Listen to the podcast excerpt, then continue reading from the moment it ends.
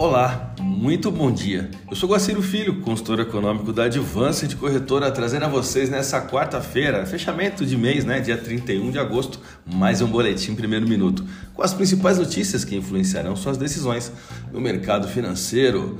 A demanda por mão de obra não mostrou sinais de arrefecimento. Os dados mostraram altas nas vagas de emprego em aberto nos Estados Unidos para 11,23 milhões em julho, o que poderia manter o Fed em sua agressiva trajetória de aperto monetário. Aliás, essa tem sido a mensagem das principais autoridades financeiras do mundo diante de uma inflação desenfreada que veio para ficar, e dominá-la exigirá um esforço extraordinário.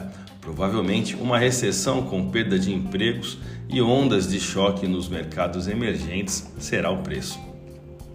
Aliás, esse preço ainda vale a pena pagar? As autoridades apostam que sim. Os bancos centrais passaram décadas construindo sua credibilidade nas habilidades de combate à inflação, e perder essa batalha poderia abalar os alicerces da política monetária moderna de um lado, os altos preços de energia em função da guerra da Rússia na Ucrânia estão criando um choque de oferta sobre o qual a política monetária tem pouco efeito. Gastos copiosos por parte dos governos também, fora de controle do Banco Central, agravam o problema. Um estudo apresentado no simpósio de Jackson Hole na semana passada argumenta que metade da inflação dos Estados Unidos tem origem fiscal e que o Fed não conseguirá controlar os preços sem a cooperação do governo. A lógica aqui é a seguinte: economia aquecida representa um Fed agressivo em sua política monetária, o que impulsionaria a economia rumo à recessão, derrubando o preço das commodities, configurando esse cenário de aversão ao risco. Isso faz com que o Brasil, grande exportador, tenha a sua moeda, o real, depreciado.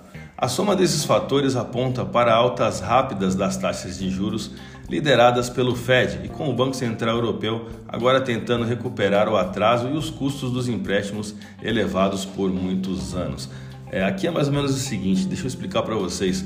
É, tem uma regra básica na economia que diz o seguinte, é a regra de Taylor. Ela diz que é, a taxa de juros ela tem que andar sempre na frente da inflação. Se você almeja ter o melhor controle, que acontece aqui nos Estados Unidos e na Europa, essa taxa de juros ela está exatamente atrás da inflação. E aí a dificuldade das autarquias por lá. A dor dos juros altos nos Estados Unidos reverberará muito além da economia do país e atingirá duramente os mercados emergentes, especialmente se forem tão duradouros quanto sinaliza Jeremy Powell, presidente do Fed. Muitos países de mercados emergentes tomam empréstimos em dólares e os juros mais altos do Fed os atinge em várias frentes. Por fim, o dólar continuará se firmando em relação à maioria das moedas, elevando a inflação importada nos mercados emergentes. Países maiores como China e Índia parecem estar bem isolados, mas uma série de países menores, de Turquia à Argentina, estão claramente sofrendo. Outro alerta que deixo aqui é que hoje, quarta-feira, teremos a formação da Petax de agosto, trazendo ainda mais imprevisibilidade ao mercado. A Petax, para quem não sabe, é uma taxa de câmbio calculada pelo Banco Central. No fim de cada mês, agentes financeiros costumam tentar direcioná-la para níveis mais convenientes às suas posições, sejam elas compradas ou vendidas em dólar, o que geralmente eleva a instabilidade. Vamos aos gráficos, eu vou começar pelo dólar.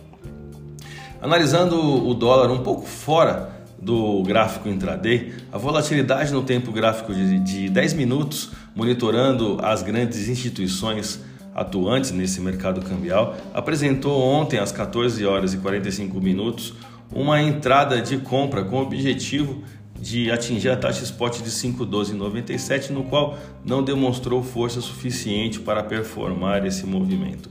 Nesse estudo, o desmanche dessa posição ficou na taxa spot de 5,08, onde também não atingiu. Sendo assim, temos uma certa lateralidade típica de véspera de divulgação da Petax, se considerarmos um padrão entre a máxima e mínima da última sessão, sem ambos objetivos atingidos. O volume de negócio no último pregão foi de 193 bilhões de reais em contratos futuros de dólar negociados na bolsa brasileira, o que representou uma alta no dólar à vista de 1,6%, com taxa spot de 5,11. Vamos ao euro.